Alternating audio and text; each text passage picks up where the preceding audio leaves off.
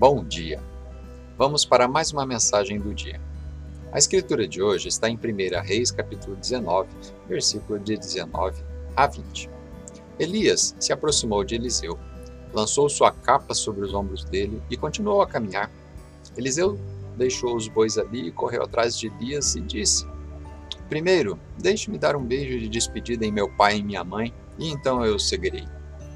O tema de hoje, então, assustado com a grandeza. Deus disse ao profeta Elias para ungir Eliseu para sucedê-lo como profeta. Eliseu tinha um futuro na segurança dos negócios da família, que um dia seriam entregues a ele. Mas quando Elias colocou o manto sobre os ombros de Eliseu, algo ganhou vida no espírito dele. E sabia que deveria deixar o seio familiar e ir ao encontro do desconhecido. Mas foi assustador.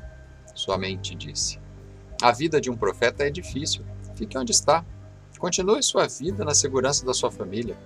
Mas lá no fundo do espírito de Eliseu, algo lhe dizia: Esta é a oportunidade da sua vida. Dê um passo de fé. E foi o que ele fez.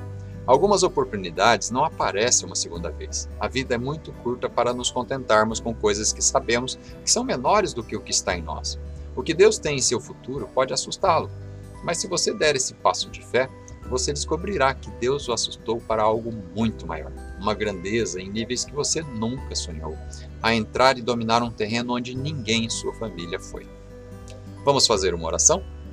Pai, obrigado porque o que está por vir e o que é desconhecido para mim é bem conhecido por ti.